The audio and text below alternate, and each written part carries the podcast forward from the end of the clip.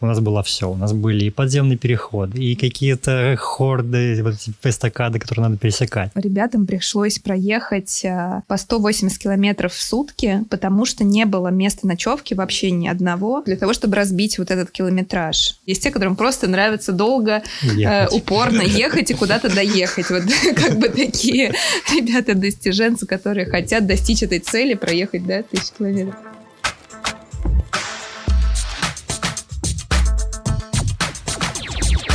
Всем привет! С вами рубрика «Стрелка Мак» для «Стрелка Подкаст». И я ее ведущий Ян Потарский.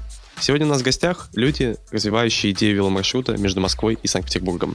Урбанист и управляющий директор КБ «Стрелка» Александр Чечеткина и велоактивист Владимир Кумов из проекта Let's Bike It. Александр и Владимир расскажут, зачем России нужен велопуть из Москвы в Петербург и поделятся опытом первого заезда.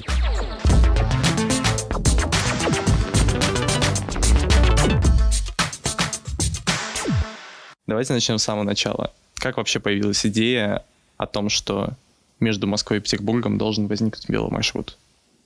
На самом деле маршрут между Москвой и Санкт-Петербургом существует уже не один год. Люди, которые любят э, велосипедный туризм а, уже осваивали эти 1100 с копейками а, километров и продолжают это делать в таком индивидуальном режиме. Но в целом велоинфраструктура недостаточно развита для того, чтобы туризм был а, комфортным и доступным для большого количества пользователей. Поэтому соединить две столицы таким знаковым маршрутом с достаточным уровнем всякой инфраструктуры, и транспортной, и сервисной, и таких более детальных вещей, в том числе навигации. Такой маршрут мог бы стать э, толчком к развитию национального именно велотуризма. Ну, инициатором а, и спонсором проекта выступила компания Милхаус. КБ «Стрелка» является разработчиком мастер-плана маршрута и управленческой модели этого маршрута. Собственно, с компанией э, Let's Bike It э, мы провели первую главную велоэкспедицию, в которой участвовал сам Владимир. Сколько времени нужно, чтобы обычный человек на велосипеде, который имеет какую-то ну, городскую подготовку поездок на велосипеде добрался из Москвы в Питер. Мне кажется, что здесь важно сказать, что маршрут, он не существует как таковой, потому что существует много версий это как бы ага. траектории между Москвой и Петербургом, и то люди... есть есть какое-то направление. Есть направление, да, то есть и люди по этому направлению, они ездят. И э, есть совершенно безумные люди, которые ездят за 36 часов, например, на велосипедах. То 36 есть, ну, часов? 36 часов. И они проезжают Вау. этот маршрут. А, тысячу километров? Ну, они проезжают по другой траектории, там больше с автомобилями, и они проезжают по автомобильным дорогам. А есть люди, которые путешествуют месяц и считают, что три недели это достаточно мало на этот маршрут. Мы проехали его за две недели, у нас в группе были люди разной подготовки. В принципе, ну, терпимо. То есть две недели – это, скажем так, э, это минимальное время, которое нужно для прохождения этого маршрута, потому что иначе получается, что не посмотреть, не отдохнуть, это уже как бы идет э, такая нагрузка без удовольствия. Вот. Я думаю, что все-таки это две с половиной, три недели, вот такой прям суперкомфортный темп да, даже для новичка. И вот в течение этих двух с половиной, трех недель люди едут по дорогам. Как вообще все это выглядит? Вот мне кажется, что обычный человек, который там часто катается между Питером и Москвой, представляет себе этот маршрут либо как вот вид из окна Сапсана, либо, если он взял себе Блаблакар, доехал по платной новой трассе, и все, как бы, где едут люди? Ну, большая часть дороги все-таки проходит, точнее, большая часть все-таки какая-то дорога, то есть это не всегда хороший асфальт, это бывает плохой асфальт, и плохой асфальт иногда даже хуже, чем бездорожье, потому что по плохому асфальту ехать сложнее, чем по условно какой-нибудь гравике. Есть отрезки, где дорог нету вообще, то есть это условно можно назвать какой-то тропинкой, то есть поле, на нем вот там три автомобиля проехали за лето, вот что-то прокатали, и это обозначено как, как часть маршрута. Но таких мест очень мало, и, конечно, там с дождем они размываются и превращаются в грязь. Мы несколько моментов, несколько отрезков несли велосипед на себе, но их было немного, и в целом сейчас уже вполне себе проезжаемая история которую, если улучшить, то получится вообще очень крутой маршрут, который будет иметь большую популярность, в том числе у европейцев или вообще у иностранцев. А я правильно понимаю, Владимир, что вы во время той самой первой масштабной велоэкспедиции проехали весь маршрут? Можно сказать весь, потому что мы стартовали в Лобне, и вот от Москвы до Лобни мы не проехали. Ага. А, Александра, а вы? Присоединялись только на один небольшой отрезок, который проехали с командой, но за этот отрезок э, всего лишь 33 километра а нам удалось э, в разных вообще местах э, побывать. Он был очень Скажи насыщен. поподробнее. Да, ну, то есть мы стартовали в такой интересной такой экоферме на озере Сик,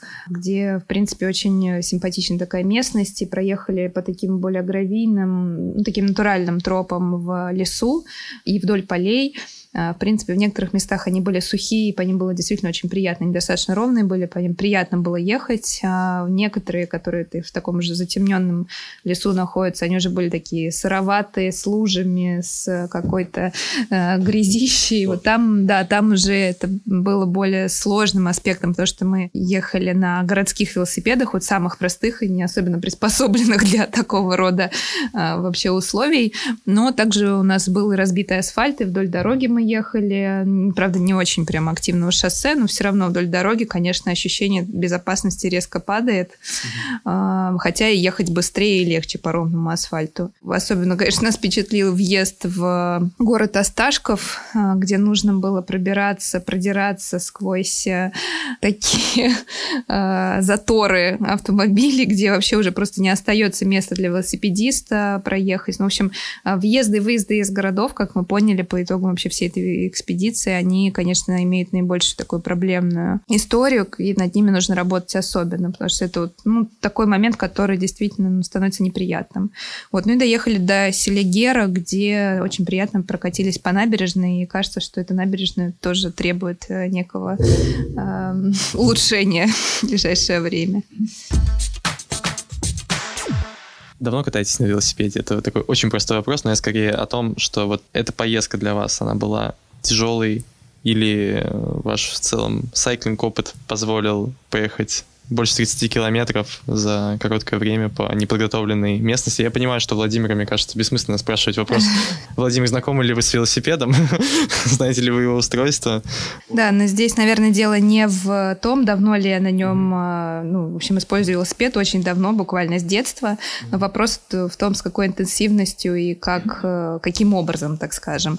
Вот, мне удалось э, в жизни пожить в разных городах, и везде я пробовала на велосипеде, как на ежедневном наземном транспорте вот в Лондоне, когда я была, мне было очень некомфортно на велосипеде, хотя в тот момент Борис Джонсон активно, в общем, продвигал эту историю, и велики Barclays mm стояли практически у каждого жилого дома, и, в принципе, с точки зрения обеспеченности, вот возможностью их арендовать, это все было супер. Но ехать в одной полосе с double-decker ом, то есть ты поворачиваешься, едешь в очень крутую горку, а сзади тебе там сигналит э, двухэтажный автобус, да, это для, ну, для меня не очень приятно приятное было впечатление. Вот ощущение безопасности там было минимальное, по крайней мере, по тем маршрутам, по которым я, я передвигалась. В Берлине я уже купила велосипед за 12 евро, поддержанный, потому что ну, есть там такая особенность, что хорошие велики быстро уводят, какой бы хороший замок э, ты ни, не поставил.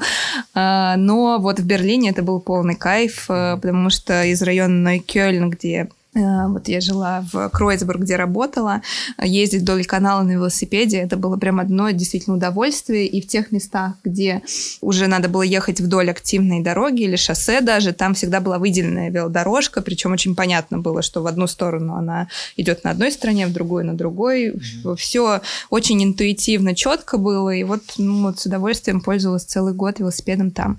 В Москве у меня тоже было несколько опытов, но мне кажется, что э, именно мой маршрут, э, который проходит сюда, э, до места, где мы записываем этот подкаст, стрелки, он э, тоже обладает некоторыми такими моментами очень неприятными, типа пересечения Арбата в туннеле, точнее, под, э, ну да, под Арбатом нужно в туннеле проехать со всеми этими машинами, грузовиками. Вот один этот момент, он прям очень сильно... Там же даже нет какого-то места, где да. человек пешком может пройти, ну, ну, ну да, безопасно, да. в смысле от машины. Да, а, а другого какого-то варианта это только спускаться в подземный переход с, по ступеням, с великом тоже супер неудобно.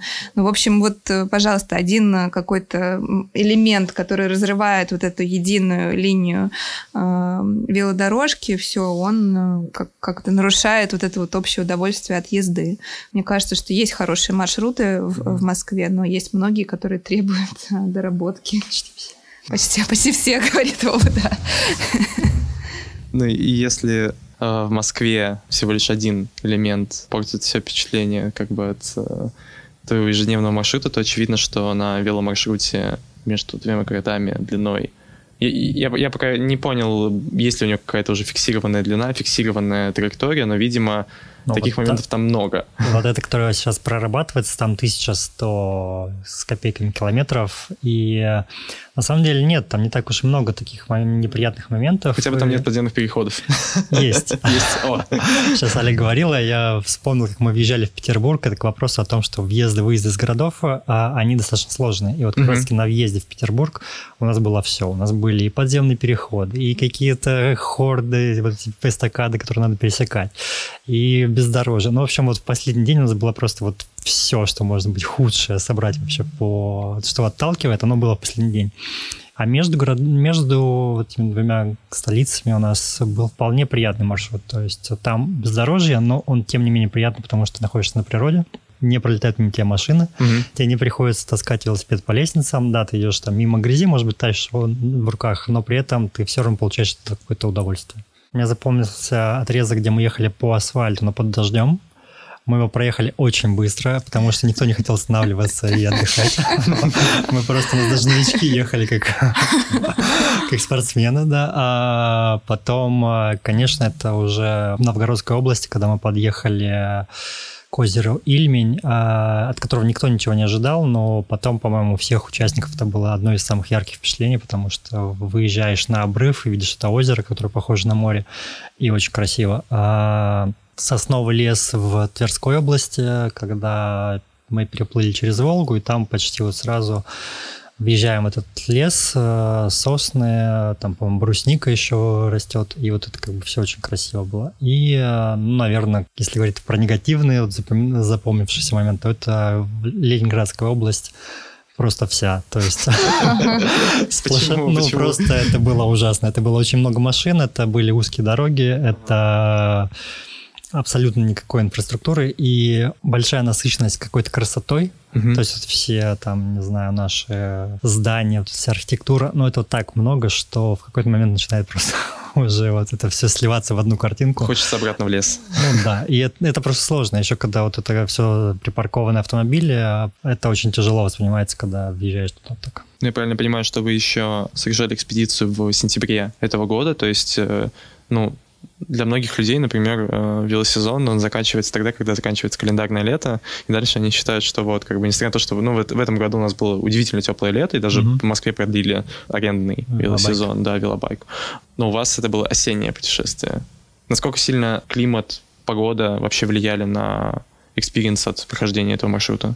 У нас были три дня дождя, я считаю, что это очень хорошо, что они были, потому что мы смогли прочувствовать угу. более полный спектр эмоций. Конечно, там приходилось одеваться потеплее, но светило солнце, и мы весь маршрут наблюдали, как меняются цвета деревьев, то есть вот все, это очень было красиво, и э, в целом я думаю, что сезон в России, там даже для велотуризма, это все-таки где-то с марта по октябрь. Угу. И я бы сказал, что летом, наверное, сложнее, потому что жарко. Угу. Угу. А когда жарко, ехать как бы не так прикольно, как ехать все-таки по прохладе. С ветерком. Да, с ветерком. Вот, поэтому я считаю, что сентябрь у нас, он хоть и получился достаточно случайно, вот, но тем не менее это было классно пока вы описывали свой experience от, от разных участков будущего веломаршрута или вот, вот, вот этой траектории, а, вы часто говорили о том, что, конечно же, там не достает какой-то инфраструктуры. Что там должно появиться вот буквально как бы вот на каких-то конкретных примерах?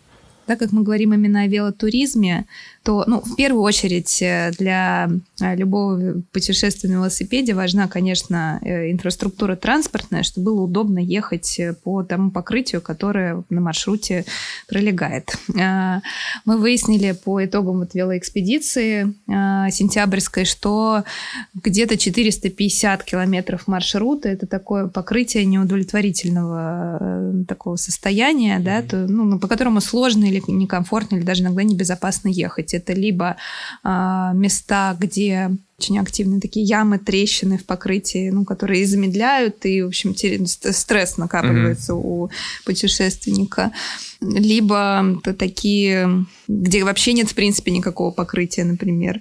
В общем, покрытие и то, где проходит эта велодорожка, то есть если ты едешь на обочине с очень активным автомобильным потоком, тоже некомфортно, небезопасно. Здесь скорее должна быть такая выделенная велодорожка, mm-hmm. которая идет вдоль, например. Второй момент, э, мы говорим именно о велотуризме, поэтому здесь, конечно, важно, чтобы было на что посмотреть для этого маршрута. Конечно, есть участники, даже среди, мне кажется, вот тех, кто в экспедиции участвовал, есть те, которым просто нравится долго, э, упорно ехать и куда-то доехать. Вот как бы такие ребята-достиженцы, которые хотят достичь этой цели, проехать, да, тысячи километров. Посмотреть и переночевать, потому что, мне кажется, у нас была проблема с ночевками, и хорошо, что у нас ехало 12, а не, там, а не 20. Да, это как раз такой следующий пункт. То есть, ну, как бы достопримечательности вообще, в принципе, их э, наличие и достопримечательностью мы называем там не только какой-то объект, я не знаю, музей или какую-нибудь усадьбу, но э, населенный пункт сам по себе с историческим центром, например, может быть достопримечательностью. На маршруте там больше 230 разных населенных пунктов, 10 из них это города, угу. 4 из них э, города с историческим наследием. То есть э, такой средовой туризм тоже может в них происходить. Но достопримечательностями можно считать и какие-то уникальные красивые места, типа вот э, озеро, которое Вова описывал, э, действительно уникальное такое природное явление. Даже Селигер тот же самый, это тоже, естественно, достопримечательность.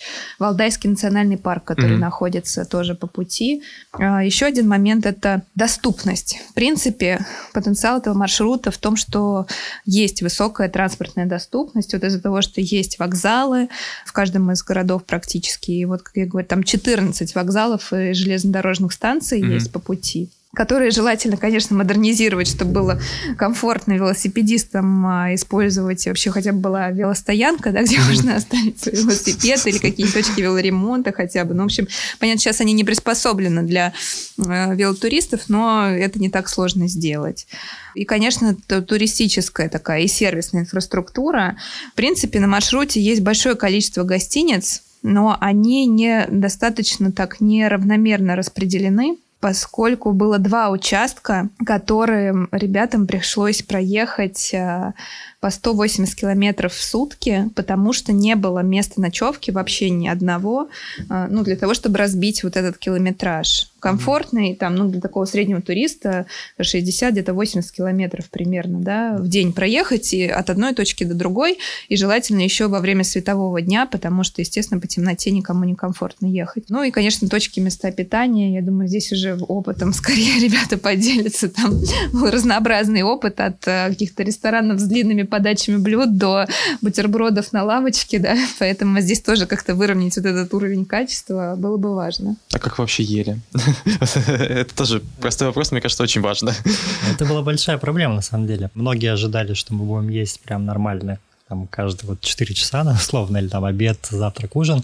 А получалось так, что у нас э, обедов почти не было нормальных. То есть mm-hmm. мы ели какие-то сэндвичи, очень много шоколадок, орешков э, и так далее. И не хватает такой инфраструктуры. Более того, даже магазинов не везде хватает, чтобы купить это просто. Приходилось mm-hmm. покупать э, с собой и везти. Прок.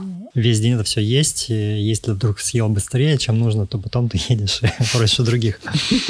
Про ночевки, несмотря на то, что вот где-то у нас все-таки мы ночевали нормально, но там гостиницы оставляют желать лучшего, и, и мы мы такие вещи нашли, точнее, поняли, которые изначально мы не думали, что в гостинице, например, должна быть возможность постирать вещи. То есть у нас... А, она есть не везде в гостиницах. Где-то мы сдавали, в итоге нам принесли мокрые вещи, но грязные, просили за это деньги, то есть где-то мы сами стирали что-то. Ну, то есть вот это вот такая важная штука, которая тоже должна быть как вот сервис, один из сервисов для велопутешественников, Правильно ли я понимаю то, что вот все эти минусы и отсутствие инфраструктуры могут стать на самом деле поводом для того, чтобы развивать какой-то нормальный малый бизнес на территории поселков, городов и других населенных пунктов. Вот если посмотреть на карте mm-hmm. дорогу, которая идет из Москвы в Петербург, вот эта автомобильная, и ваш маршрут, он сильно отклоняется от вот этой трассы. И очевидно, что вот вместе с отклонением от этой трассы отклоняется общее развитие сервисов, а, бизнесов и так далее.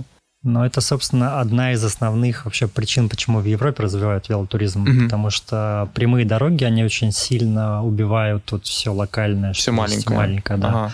И то же самое вот у нас в Москва-Петербург же трасса на 700 километров, по-моему, а у нас да. 1100 километров. И вот пока мы ехали, там, конечно, чувствуется, что когда-то здесь э, кто-то ездил, и здесь что-то было, и мы видим какие-то закрытые магазины, вот, а сейчас этого всего нету, и э, если появится какой-то трафик, там, велотуризм, то, конечно же, здесь начнут развиваться какие-то сервисы, и, в принципе, эти деревни, они, или там города маленькие, они смогут снова каким-то образом начать оживать. А в Европе есть какие-то а, настолько же масштабные примеры веломаршрутов между разными городами. Я понимаю, что немножко разные масштабы все-таки, потому что у нас очень большая страна сама по себе, но тем не менее. Есть целая огромная сеть, вот эта Евровелы, в которая э, в разные национальные маршруты объединяет в единую сеть. Угу. Конечно, никто не проезжает там. Есть даже маршруты на 10 тысяч километров, но, естественно, таких любителей, которые проедут прям сразу от той точки А до, до конца, вот разве что Вова. Ну ладно, они есть, но это явно не массовый пользователь. Но сами э, руководители этой Евровело ассоциации говорят о том, что э, люди скорее какими-то участками на неделю выбираются или на выходные, такой турист выходного дня. Ну, конечно, такие трассы действительно есть, и они очень активно развивают внутренний и внутренний и внешний туризм. Есть такие пути в Ирландии, в Германии. В Германии, кстати, огромное количество таких веломаршрутов, которые начинают конкурировать между собой, и как бы емкость каждого в итоге снижается, потому что люди ну, равномерно распределяются ага. по разным маршрутам.